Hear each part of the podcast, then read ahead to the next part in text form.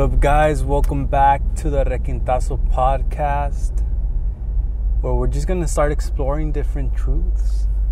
Yesterday, I posted on my Instagram that the blue pill equals a blissful ignorance. Basically, you're not aware of things, but you're happy, and that's cool.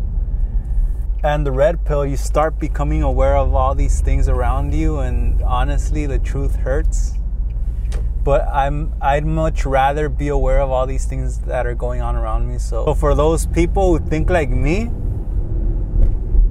we're gonna start exploring these truths. All right. So how does one become red pill aware? The most common, the most talked about red pill online and in forums and stuff is is the relationship red pill because that's where most men start. I I've come to realize that there are other red pills, not just relationship wise, but also like financial wise, health wise. There's a whole bunch of red pills. You just have to become aware of all of them. So the way you become red pill is you just have to go through this moment where you're like fuck, and you're like fuck this. I'm never gonna go through that pain again. You honestly you just have to feel it, cause I could tell you how much I could tell you about the fire. I could tell you about how much it's gonna hurt. But if you never actually feel the fire and you you never actually get burned, like you're never gonna know. You're never gonna actually know what it feels like. So I've been through some painful moments in my life, and honestly, I don't regret those moments because those are the moments where I've grown the most as a person. Before I became relationship red pill aware, I became financial red pill aware because ever since a young age, I knew that the system was wrong. And like everyone promotes this idea that we have to go to college and stuff because they're like, oh yeah, if you go to college, you become successful. But honestly, that's the first red pill that I became aware of. Because ever since I was young, I realized that all these people giving this financial advice, yeah, they went to college, but they didn't have the life I wanted.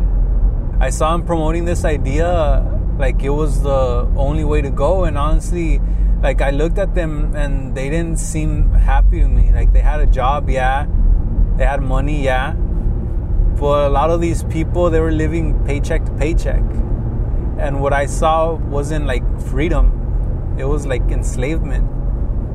Like we are enslaved to the stuff we own. We don't actually own anything and that's one of the first things I became aware of. Like I was like, if I spend all these years in college, am I really gonna have a successful life? And honestly, no.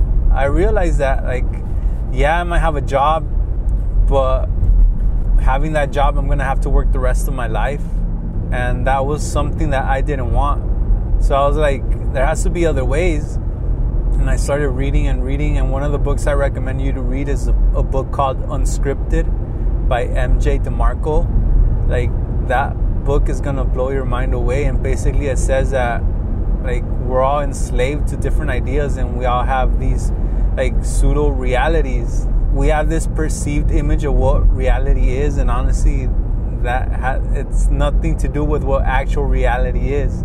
Perceived and actual are two different things. People work their entire lives so they could like finally retire. Like they don't actually work because they like it.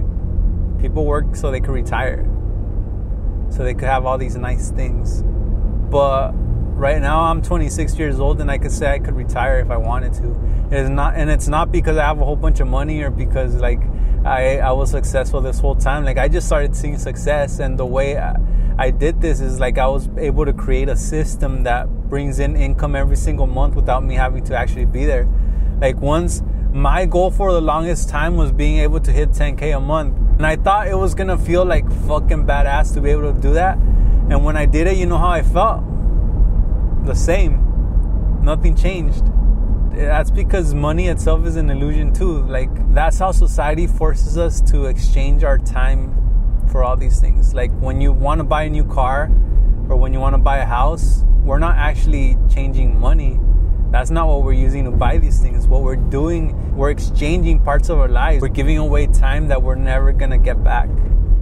If I want a new car, all I have to do is give away like 10, 10 years of my life working. And that was something that I didn't want to do.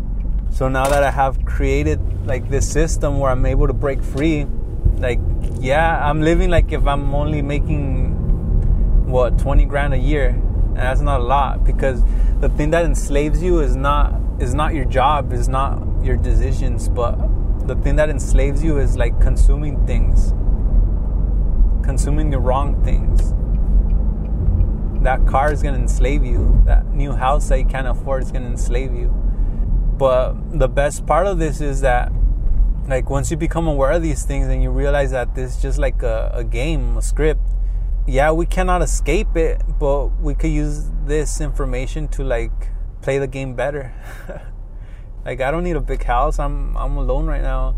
I'm not even home most of the time. I'm just there to sleep and stuff. So like all these things, all these material things I don't need. I don't need a new car. A car basically just takes you from point A to point B. This car works perfectly fine. I don't need material objects to like impress other people to be like, "Oh, this guy makes all this money." Nah. Compared to other people, I don't make shit.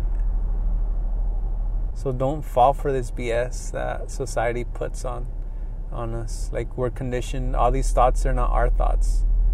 They've been conditioned into us since we were born. So yeah, I'm gonna end this podcast here. I, I was just rambling about different stuff. I'm gonna be more focused in the next podcast to come. If you want to hear more about a certain topic, comment down below. I want to hear your thoughts. It was like the first time I'm, I'm doing this, so I, I kind of felt like weird too because I've never talked about this stuff to other people, but hopefully this helps you out and helps open your mind. And please share it. I'll see you in the next podcast. Later.